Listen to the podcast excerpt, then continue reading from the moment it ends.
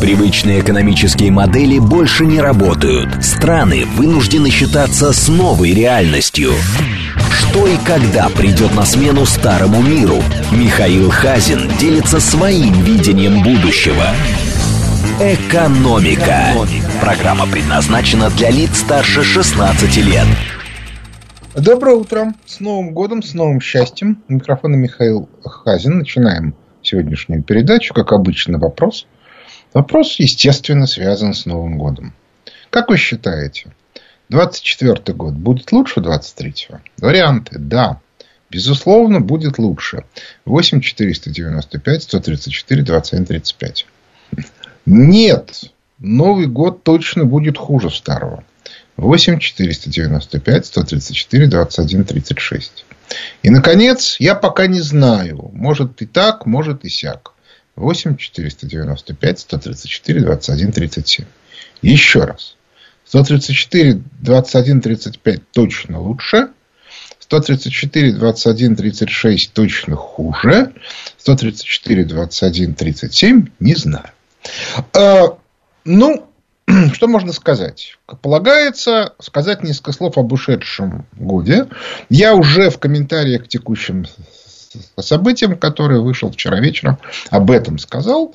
А, значит, это год, который отличался несколькими вещами. Первое, выдающимся внешнеполитическим достижением президента Путина, который сумел вывести в главные противники Соединенных Штатов Америки Китай.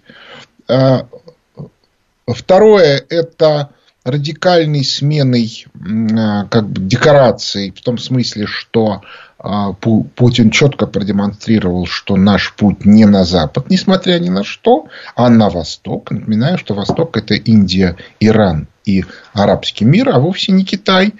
Ну и, наконец, а, еще одним радикальным изменением, а именно сменой а, как бы модели свой-чужой.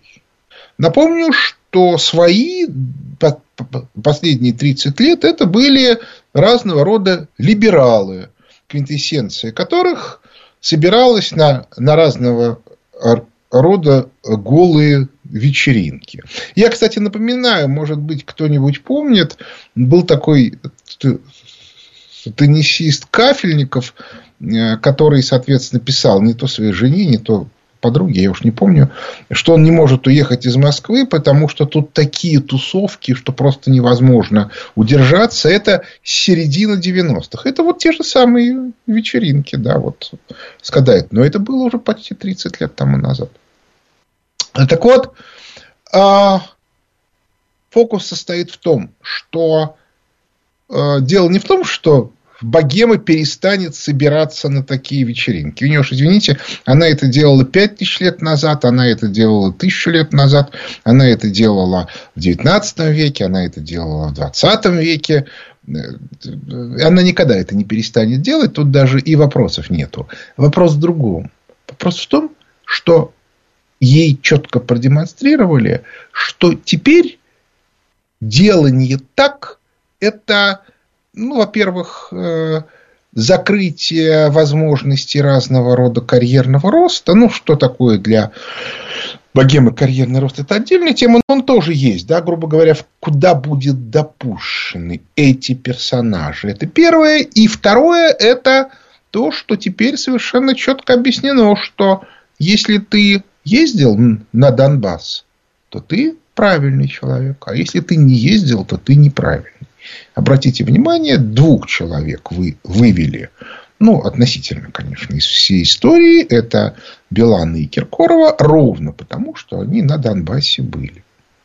Вот, а, вот это принципиальные главные события 23 а, года. Можно добавить еще одно событие, уже не внутреннее, а внешнее. Дело в том, что у нас на глазах происходит разрушение империи доллара. Как человек, который написал на эту тему книжку 20 лет тому назад, я, конечно, не могу это не отметить с чувством глубокого удовлетворения. Типа, я вот, я вот вижу, да, вот, вот, вот оно, вот оно, мы же говорили. Хотя надо отметить, что когда мы это говорили, нам и в голову не приходило, что они затянут эту ситуацию на 20 лет. А причина такого э, связана с очень простой вещью. Дело в том, что они нам не поверили. И по этой причине базовые проблемы, связанные с начавшимся разрушением, они восприняли как некоторые локальные неурядицы, которые нужно преодолеть, и дальше все будет хорошо. И в результате все имеющиеся на тот момент ресурсы и резервы, а их было много, они сожгли попытках поддержать систему, спасти которую было невозможно. И сегодня неожиданно выяснилось, что снарядов нету, вооружений нету, долларов тоже нету. Кто-то скажет, ну как же они же могут их печатать? Печатать могут ввести в экономику без негативных последствий не могут. Ну и вот мы видим результат. Все. Сделать ничего не получается. А более того, Соединенные Штаты Америки обнаружили, что у них есть всего один стратегический выход из э, положения. Отметим, что а, мы этот стратегический выход им тоже объясняли довольно давно. И у меня такое ощущение, что они приняли э, э, э, эту позицию. Но, собственно, в данном случае это не столько наше достижение, сколько объективная ситуация. Другого выхода действительно нет. Но выход этот требует радикального изменения, которое связано с тем, что нужно отбирать у юго-восточной, у, у, у Китая рынки Юго-Восточной Азии. Я уже говорил о том, что отбирать какие-то другие рынки бессмысленно, потому что схема, которую должны использовать Соединенные Штаты Америки для того, чтобы вытащить свою промышленность, она состоит в следующем. Надо сделать, найти регион довольно большой, под полмиллиарда человек, который будет делать ширпотреб для Соединенных Штатов Америки, но на вырученные деньги покупать американские же товары. Это не важно, что они еще не производятся. Вот, вот это американцы умеют делать. Быстро строить. При условии, что есть куда продавать. Сегодня продавать некуда. Инвестиции в американскую экономику сегодня бессмысленны. Никто не будет зарывать деньги в песок, потому что то, что произведут сегодня Соединенные Штаты Америки, не, не могут выйти никуда, ни на внутренний рынок, ни на мировой, потому что там китайские товары, которые выше по качеству. Это всегда так. Если вы производите долго, а ваш конкурент только начал производить, у вас всегда качество чуть-чуть лучше. Поэтому единственный способ это резко снижать цену. Но в Соединенных Штатах Америки себестоимость выше, чем конечная цена китайской продукции. Цену снижать нельзя. Что делать? Единственный способ это найти рынки, которые можно закрыть от внешнего мира. Так вот, а фокус состоит в том, что не годится рынки Африки по банальной причине, они производить не будут. Не годятся рынки Латинской Америки. Вот эти производить будут и высокого качества, может быть, даже лучше, чем китайцы. Но проблема в другом. Социальная структура латиноамериканского общества такая, что производитель не имеет доступа тем деньгам, которые заработаны от, от продажи. Худо-бедно в Юго-Восточной Азии платят зарплату. А в Латинской Америке зарплату получает владелец-олигарх, ну или наркомафия. А тот, кто работает, ничего не получает. Ну, и, точнее сказать, получает на еду. И в результате нет обратного спроса. То есть, некому покупать американские товары. Кто-то скажет, ну так надо заставить олигархов. Разумеется, можно заставить олигархов, но это уже социальная революция. То есть, как только вы начинаете восстанавливать в Латинской Америке средний класс, у вас немедленно лезут разные Гевары, и что с ними делать совершенно непонятно. То есть, это, безусловно, интересная программа, но она не на 10 лет, а на 50 переформатировать общество. Это нужно два поколения. У американцев нет на это времени. Остается Юго-Восточная Азия. Все, тут даже вопросов нет. Но там китайцы. Причем, в отличие от Соединенных Штатов Америки, в странах э, Юго-Восточной Азии достаточно высокая китайская диаспора. То есть, иными словами, китайцы там еще и внутри в этом обществе. Что с этим делать, не очень понятно. с точки зрения работы с ними, то есть можно только использовать грубую военную силу. То есть мы запрещаем гражданам этой страны покупать китайские товары. Все бы ничего, но я, я могу вас уверить, что когда вы гражданам объясняете, что они должны покупать вместо дешевого китайского дорогое американское, они будут не недовольны, а с учетом э, как бы, э, географической ситуации, одно дело построить стенку по суше, а другое дело контролировать сотни, а то и тысячи проливов, по которым ползают разные мелкие кораблики, которые везут контрабанду. То есть, в общем, и тут плохо, и так нехорошо. И по этой причине перед Соединенными Штатами Америки стоят реально очень серьезные проблемы. Ну, а их начинают как бы растаскивать по разным театрам военных действий, что, соответственно, на Украине. Э, Причем обращаю ваше внимание, что ведется совершенно потрясающая пропаганда, что уход с Украины для Соединенных Штатов Америки это потеря престижа. Что такое для США Украина? Это пшик, который не заметен на карте. Дело не в площади, дело в экономическом весе. Дальше Израиль. Ну, Израиль как раз в политическом весе на карте очень даже заметен. Вот. Дальше, соответственно, Венесуэла, с которой вроде бы американцы справились. Ну и, наконец, Бабель-Мандебский пролив. Отметим, что с точки зрения экономических интересов Соединенных Штатов Америки, то, что происходит в Бабель-Мандебском проливе, это просто песня, поскольку это бьет по Евросоюзу который сейчас значит, Соединенными Штатами Америки активно опускается. То есть, все бы замечательно. Но при этом, опять же, Соединенным Штатам Америки говорят, вы паханы? Нет, но вы паханы. О! Если вы паханы, вы такого допускать не должны. Ни в коем случае. И Соединенные Штаты Америки вынуждены держать там совершенно колоссальный флот, который стоит совершенно сумасшедших денег, который был бы нужен в Юго-Восточной Азии. Отметим, кстати, что после того, как авианосцы идут в поход и в походе болтаются полгода, их еще ремонтировать надо. Они так просто не могут. Раз из Красного моря или там из, из Восточного Средиземноморья идти в Юго-Восточную Азию и продолжать свою деятельность. Они там как бы рассыпаться могут. Это очень сложная, высокотехнологичная конструкция, которая достаточно э, как бы трепетно относится к своему состоянию. Так что это еще и как бы еще и нагрузка и без того, в общем, э, находящаяся в сложном положении американской э, экономики.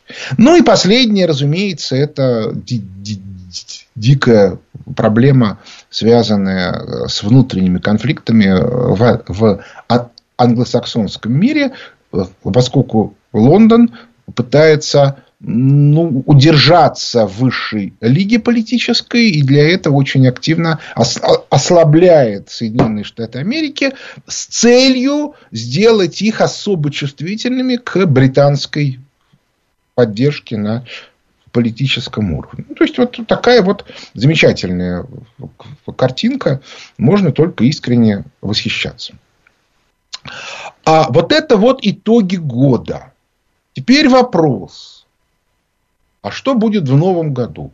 А с, а, пресловутая голая вечеринка показала, что начинает меняться картина. А, у нас практически всюду надо что-то делать. У нас катастрофа в денежно-кредитной политике, потому что а, нам показали с мая месяца, что э, либеральная элитная группа способна остановить экономический рост в России на раз.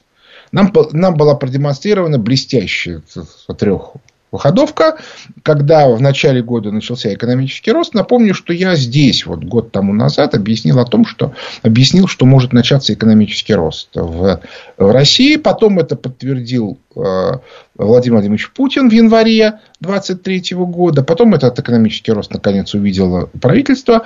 И вот тут-то э, нашим денежным властям пришла указиловка из Вашингтона. Ребят, что за безобразие? Откуда экономический рост? У вас должен быть спад. И надо отдать должное. Они как бы не просто подняли ставку ни с того ни с сего. Они провели грамотную трехходовку. Первый этап – это девальвация рубля.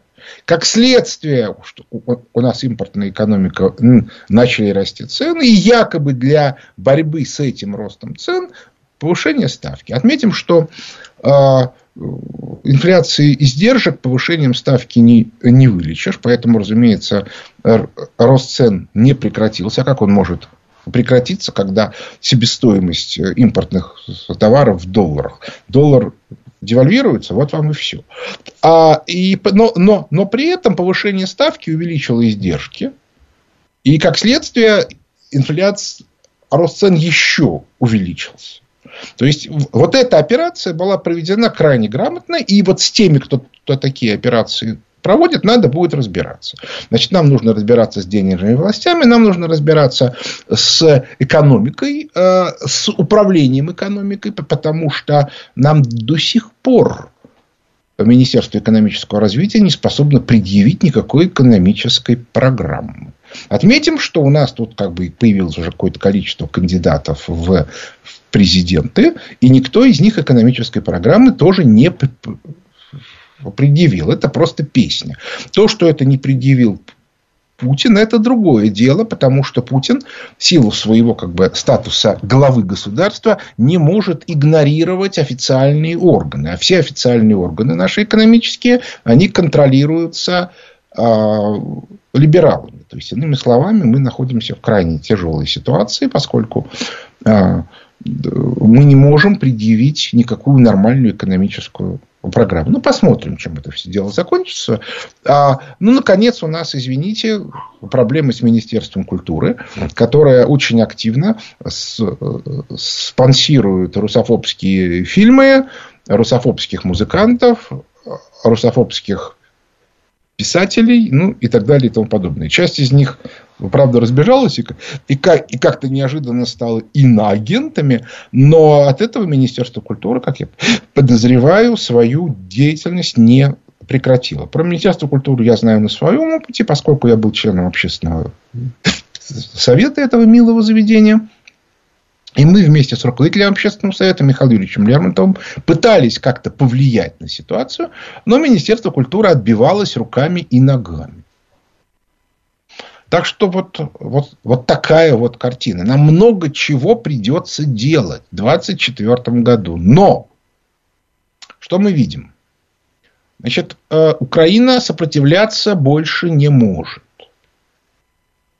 Ну, на стратегическом уровне, на, на на, на тактическом может. Значит, нам надо предъявлять э, как бы Украине некоторую концепцию нашей победы, которой пока нет.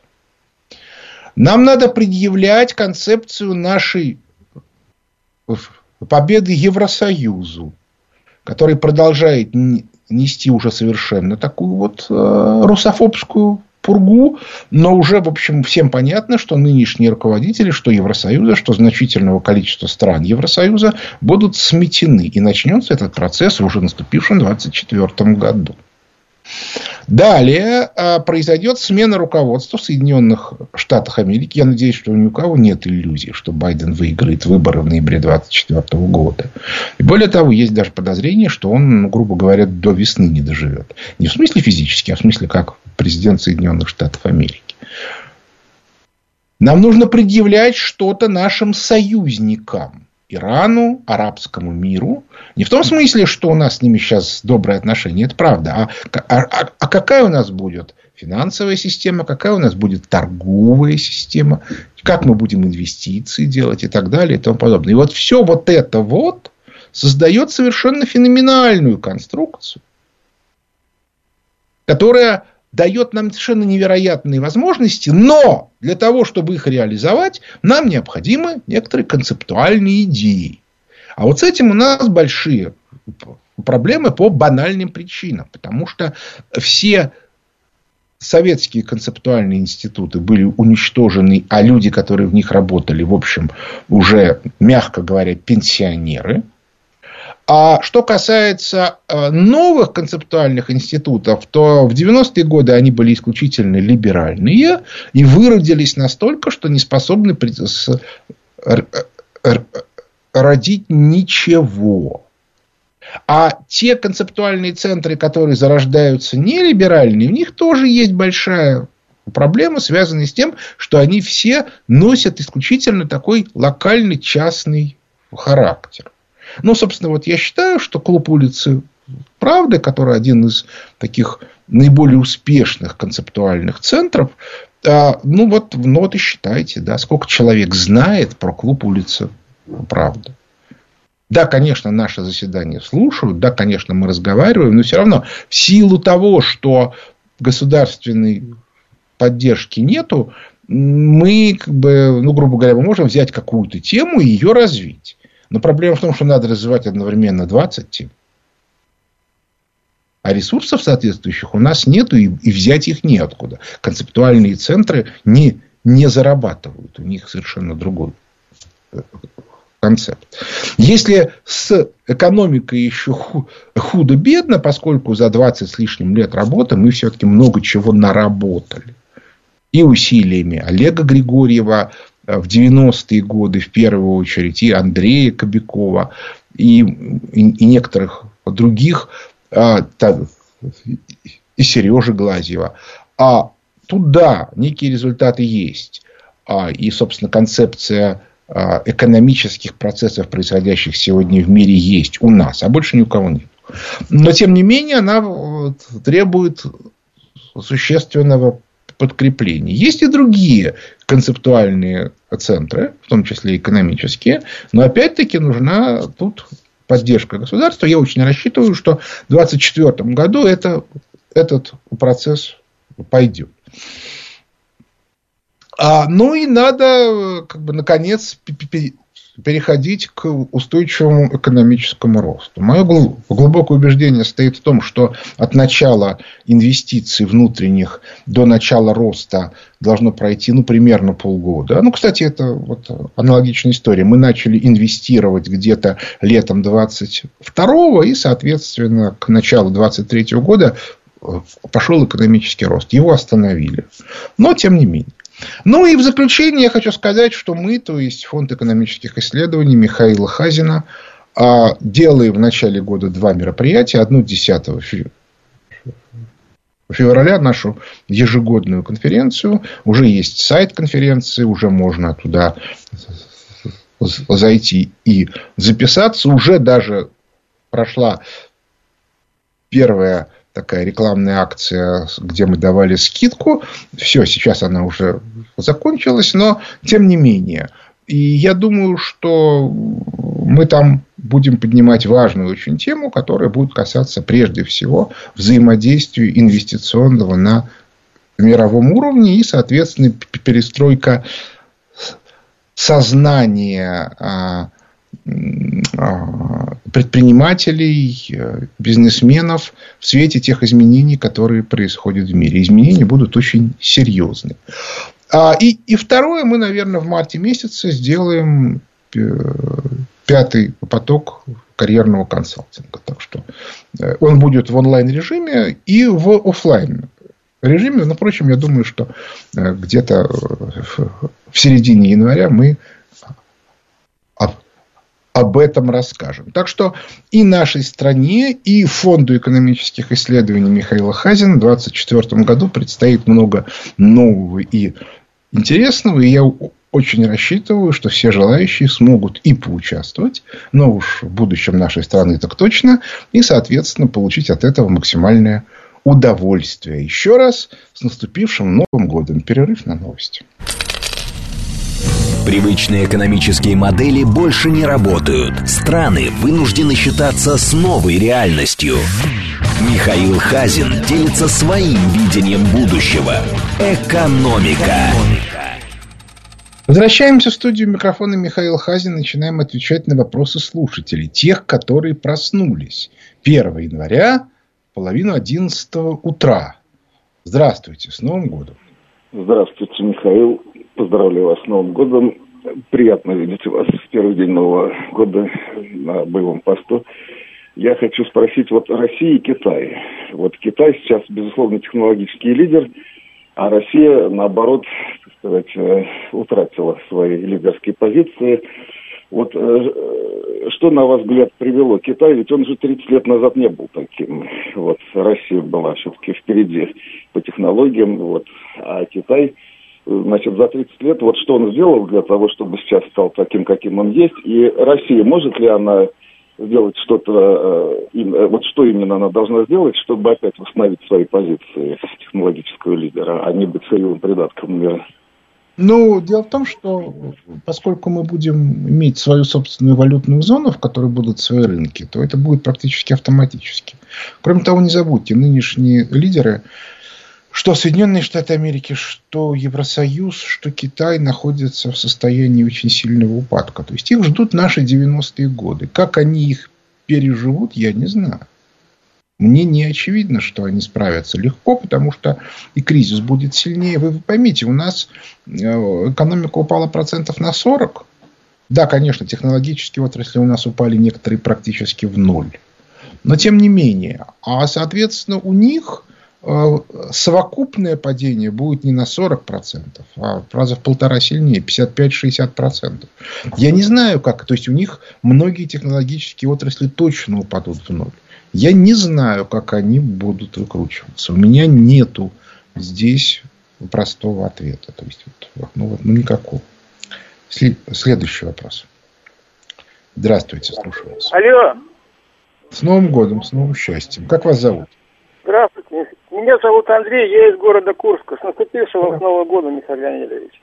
Да. Э, я хотел бы задать вам э, следующий вопрос. Вот э, если говорить языком глобальных проектов, то какова перспектива развития русского православного проекта в нашей стране, имеется в виду, русского православного проекта в его изначальном виде, то есть до реформ, церковных реформ 17 века. Особенно учитывая, что все предыдущие власти, начиная с Михаила Романова, мягко говоря, негативно относились к представителям этого проекта. Ну, за исключением золотого десятилетия перед развалом Российской империи. Ну, тут надо, я не очень понимаю, почему золотое десятилетие. Значит, нужно понимать, что любой глобальный проект – это идея. Но э, кроме идеи должны быть носители. Если мы посмотрим на, на православный проект после Никоновских реформ, то есть как раз вот после реформ 17 века, то мы увидим, что там есть э, остатки сетевые, это вот старообрядцы и другие разные группы православные. А соответственно есть, и собственно вы-то, наверное, имеете в виду именно эту часть. А, втор, а второе, это очень тесно связанное с государством, если так можно выразиться, имперская элита. То есть, иными словами, усиление государства базового и превращение проекта в имперскую форму привело к резкому ослаблению э, элиты, именно, э, как сказать, концептуальной элиты православного проекта. Собственно, при Петре Первом э, это было доведено до логического завершения, и элита интеллектуальная, концептуальная, православная превратилась в государственных служащих. И священный синод это министерство. Отметим, кстати, что это такое общее явление, абсолютно аналогичная история произошла в Османской империи, где э, ислам тоже был министерством. И, соответственно, похожая история происходила в средние века в Европе, когда Ватикан пытался стать сильным государством. Вот вот эта а, история, она очень тяжелая. Почему? Потому что вот эта вот имперская, абсолютно бюрократическая структура, она не просто давлеет. И мы это очень хорошо видим.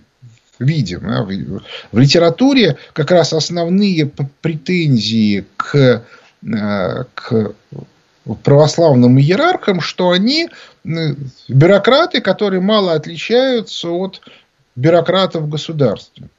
И точно так же они, так сказать, э, э, склонны к сребролюбию и прочим разным нехорошим вещам. А вот, соответственно, те люди, которые пытаются концептуально эту ситуацию как-то развивать, они вытесняются. Ну, тоже понятно, потому что их все же хорошо. Мы сидим, а денежки идут. А что вы, что вы хотите? Может, вы хотите еще прозелитизмом заниматься, в Африку ехать? Так там же это стреляют. Зачем нам туда ехать? Нам и тут хорошо. Вот. Я еще не до конца разобрался в истории с митрополитом Леонидом, который был, э, как сказать, представителем РПЦ в Африке. Почему его отстранили? Тут я, я просто не знаю, что там. Вот, а, значит, а, что касается вот этих вот старых, прежде всего, старообрядческих групп, то там тоже они, ровно в силу того, что у них особого ресурса нет, они свои концептуальные институты не очень развивали. Ну, потому что, знаете, концептуалистов надо кормить. Причем в таком, в натуральном смысле. Да, если он сидит и о чем-то думает, а если он старообрядец, у него большая семья, то э, если у него не будет источников еды, он думать перестанет, а пойдет зарабатывать и кормить детей. Значит, а для этого нужен ресурс. Этого, этот, этого ресурса нету у, у старообрядцев. Хотя я уже рассказывал про то, что мы объясняли в свое время китайцам вместе с Андреем Девятым. Я очень хорошо помню наш разговор, когда мы как бы это, эту концепцию э, родили. Это было в самолете, когда мы с ним летели из Астаны. Так вот, в чем фокус? Дело в том, что а, у, у Китая самая успешная империя в его истории была империя Тан. Это не, это не я говорю, это китайская позиция. Империя Тан была очень специфическая, поскольку император Китая одновременно был Каганом Великой Степи. И как бы концептуальная база идеологическая, которую использовала эта империя для того, чтобы управлять всем вот этим, она была взята у несторианских общин Центральной Азии. То есть то самое государство пресвитера Иоанна из, из европейских средневековых рукописей. А и мы, собственно, и предложили китайцам, ну, как бы взять вот православную концепцию. На что ответ был такой, что, ребята, вы, конечно, мы, мы, мы бы готовы, мы даже дважды приглашали патриарха. Вы понимаете, патриарх говорит, да-да-да, конечно, давайте будем создавать православные общины, а я буду начальником. Нам не нужны внешние начальники. Тогда мы им предложили схему, при которой э, на Курилах создается э, старообрядческий монастырь, в котором, соответственно, управление и, воспитание будут осуществляться нашими старообрядцами, а, а монахами будут китайцы, которые после этого будут переезжать к себе на материк и, соответственно, создавать соответствующие общины, которые будут вот эту вот концептуальную идеологию значит, э, в китайское общество э, двигать для того, чтобы можно было со создать некоторую среду, в которой у китайцев появится возможность выходить за пределы китайского мира. Беда Китая состоит в том, что Китай сегодня ничего не несет миру. То есть он несет миру деньги, но вы меня извините, деньги-то доллары западные. В этом смысле он играет в западную игру. То есть он априори проигрывает. А соответственно, если он пытается разговаривать с миром на китайском языке, то никто, кроме китайцев, его не понимает. Да и то не все. Потому что китайцы, которые как бы перешли в западную концепцию, что деньги превыше всего, они, соответственно, не поддерживают концепцию китайского государства. Вот такая вот конструкция.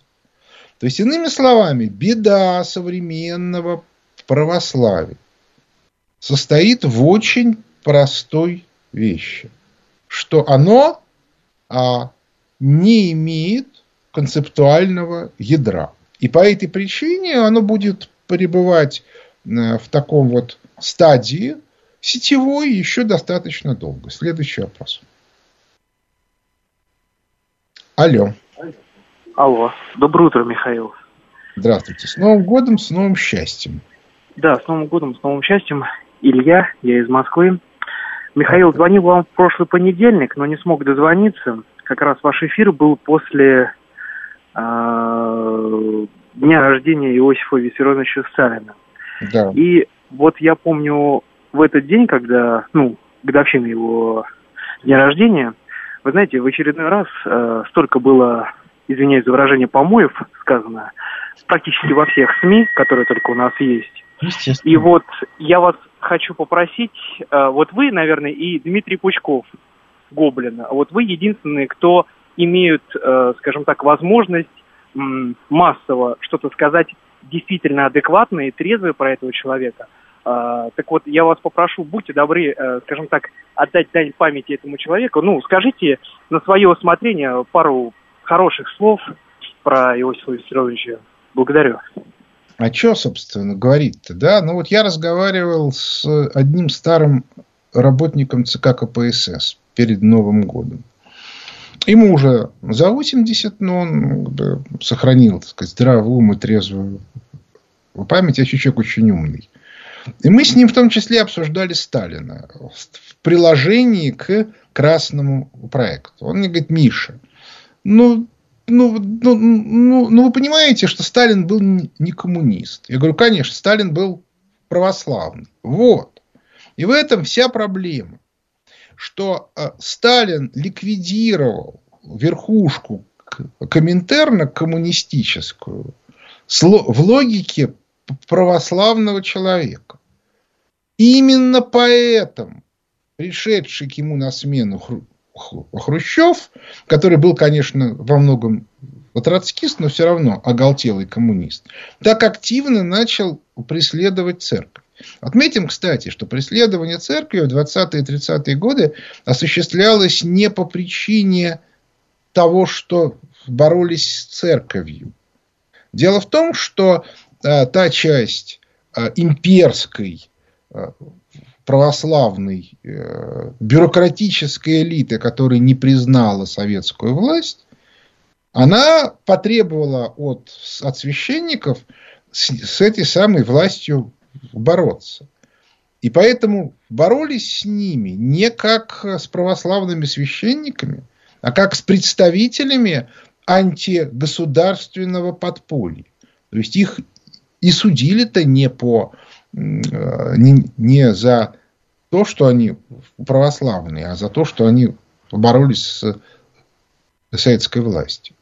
К слову сказать, еще один пример. Вот меня всегда интересовало, почему Сталин так не любил генетику.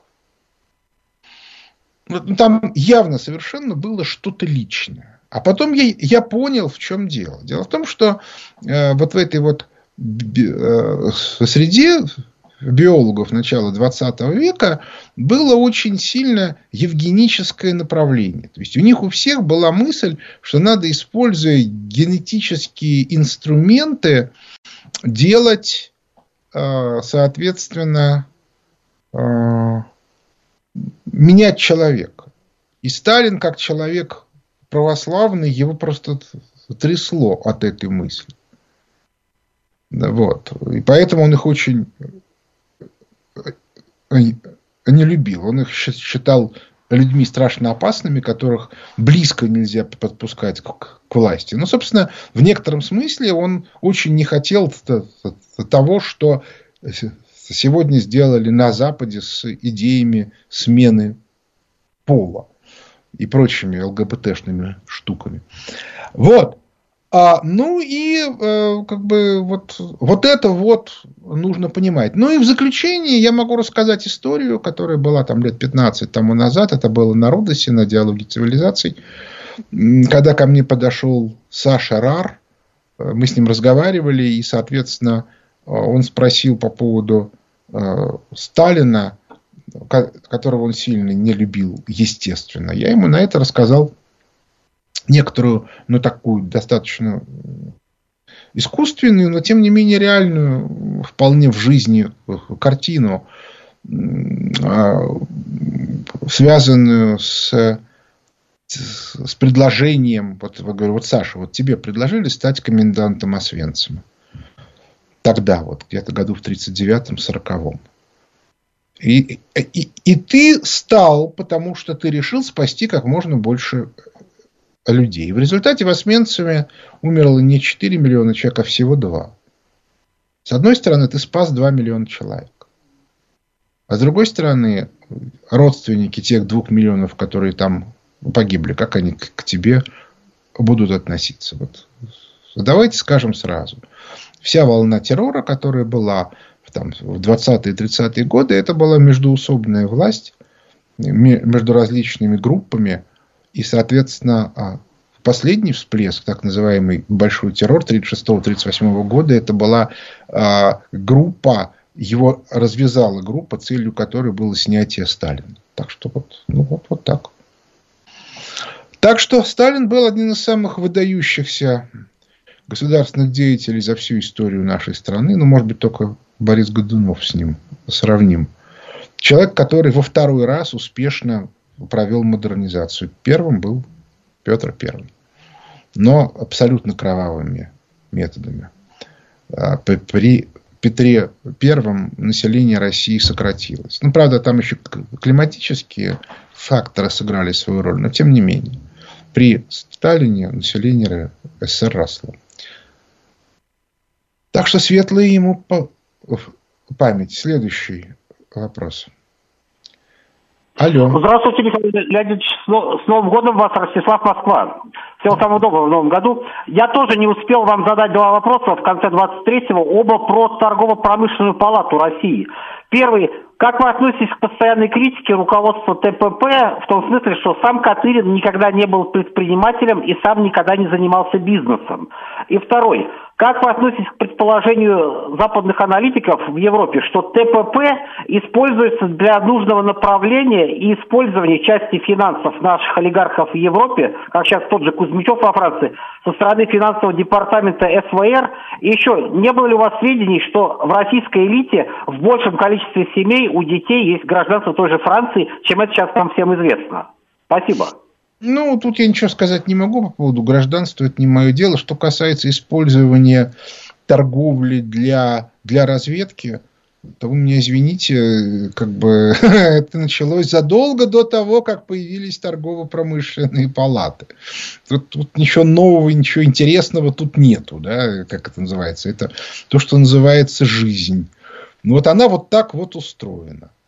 Э, вот. И, соответственно, если вы хотите смотреть, кто это все придумал, то в Европе это, безусловно, англичане. Кстати, известная история, когда в XIX веке э, контрразведка царская решила разобраться, кто вот из всяких там а, приказчиков, а, вся, всякого рода воспитателей, бон и прочих гувернанток, гувернеров иностранных работают на своей разведке, то довольно быстро выяснилось, что французов 30-40%, немцев где-то 50-60%, а англичане работают на свою разведку все, 100%. Так что, что уж там. Я даже, я даже не очень понимаю, что тут обсуждать. Все абсолютно понятно и ясно. Ну, собственно, у нас осталось уже не так много времени, поэтому я позволю себе, себе сделать некоторое резюме. Значит, закончился 23 год, год, который начинался очень сложно, но который оказался, в общем, достаточно успешным. Я даже его назвал в комментарии к текущим событиям годом Великого перелома. 24 год э, будет годом нашего успеха. Я так очень рассчитываю. Да, разумеется, будут определенные сложности. А, да, разумеется, может быть, это будет еще не окончательная победа, но она будет. Мне это уже абсолютно очевидно. Единственное, что может нам помешать, это внутренние разлады. Не вызывает сомнений, что то нам, безусловно, будут мешать, так как вот в 23 году нам помешали денежные власти либеральные, которые остановили начавшийся экономический рост. Я не верю цифрам, которые в конце года выдает Министерство экономического развития, поскольку э, Решетников, безусловно, член либеральной команды, причем не самого высокого уровня. То есть, в этом смысле он, он, он обязан поддерживать Силуанова и Набиулину. И он этим занимается, объясняет, да нет, что вы от повышения ставки, ничего плохого не случилось. Случилось. Экономический рост остановился. И вот, вот, вот в этом нужно отдавать себе отчет. Ну, а дальше, значит, у нас, я думаю, что ключевые события в нашей стране будут до марта месяца. До марта, не после, до марта. А что касается Соединенных Штатов Америки, то, может быть, даже еще раньше. И по этой причине уже к 10 февраля, к ежегодной конференции фонда Хазина, традиционный уже, будет довольно много информации. Посвящена она, кстати, во многом будет как раз тем, тому, как будет устроена международная торговля и как вообще в этой ситуации действовать. У нас там будут интересные докладчики, так что не пожалеете. Записывайтесь на конференцию. А что касается вот этих вот политических историй, которые произошли, ну вот, например, очень интересная история. Э, она обсуждается у меня на закрытом телеграм-канале. Вчера, так просто вчера, позавчера, там все было забито этой дискуссией. А, дело в том, что после моего выступления э, в, а, на Совбезе ООН э, начали либеральные силы редактировать статью про меня в Википедии, э, ну, как бы выкидывая оттуда те вещи, которые э, как бы говорят о некоторых результатах нашей э, работы, и наоборот, включая туда достаточно спорные утверждения, которые особого смысла не, не имеют и, и, и даже не соответствуют реальности. Причем это не единственная вещь. А аналогичную активность я увидел и в, и, в других местах. Уж позволю себе на эту тему умолчать. То есть, иными словами, вражеская активность, она как бы проявляется. Другое дело, что с точки зрения э, окончательного результата это детский сад. Поскольку кто читает статью про меня в Википедии. Я-то, собственно, про это узнал только потому, что мне это написали. Добрые люди. Видимо, кто-то смотрит. Вот. Э, так что я считаю, что результаты нашей деятельности, они вот есть. Обсуждать их, ну вот еще раз повторю, ровно потому, что это политика. Я это предпочитаю делать в закрытом телеграм-канале чтобы не дразнить гусей. Хотя иногда там бывают очень веселые дискуссии. Так что я как бы вот всех приглашаю участвовать в наших проектах в новом году и обязуюсь сделать их максимально интересными, в том числе для широкой публики. Но на этом наше время подошло к концу. У микрофона был Михаил Хазин. Благодарю за внимание. До свидания.